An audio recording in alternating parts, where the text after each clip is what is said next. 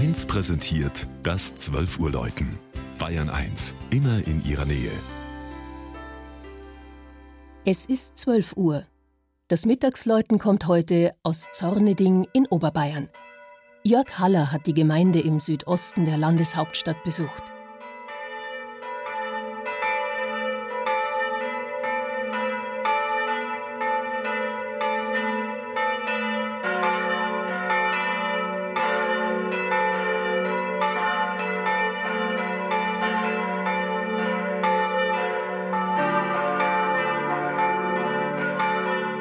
Am Übergang der Münchner Schotterebene in die entmoränen Hügel des Voralpenlands liegt der Ort Zorneding. Knapp 9000 Menschen wohnen in dieser wohlsituierten Gemeinde und schätzen den dörflichen Charme ebenso wie die Nähe zur Metropole.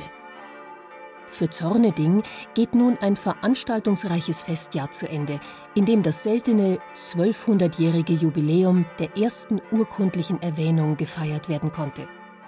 Denn bereits im Jahr 813 schenkt der adelige Rathold dem Hochstift Freising seinen Besitz in Zorn-Keltinger. Der damalige Ortsname belegt, dass hier eine Brandrodungsfläche von der Siedlung Gelting unterschieden wurde. Die heutige Aussprache Zorne-Ding verwischt diese frühen Spuren. Seine Lage an der Salzstraße verlieh dem Ort schon im Mittelalter eine wirtschaftliche Bedeutung, die im Sog von Münchens Aufstieg stetig zunahm. 1361 rückte Zorneding in das Licht der Geschichte, als der Wittelsbacher Herzog und Markgraf Ludwig V., genannt der Brandenburger, bei einer Jagd hier verstarb. Dessen roter Adler im Gemeindewappen erinnert daran. Auf einer Anhöhe im alten Dorfkern steht die katholische Pfarrkirche St. Martin.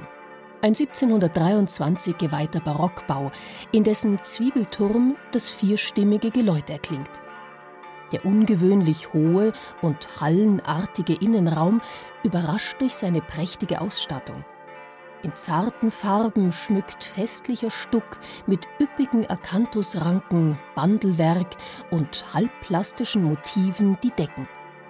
Der große Hochaltar ist ein Werk höfischer Bildhauerkunst und zeigt den Kirchenpatron Martin in der seltenen Darstellung als Bischof. Zusammen mit Gestühl, Doppelempore und Kanzel aus der Erbauungszeit ergibt sich ein beeindruckend einheitliches Gesamtbild, in dem die schöne gotische Madonna von 1500 ihren herausgehobenen Platz hat.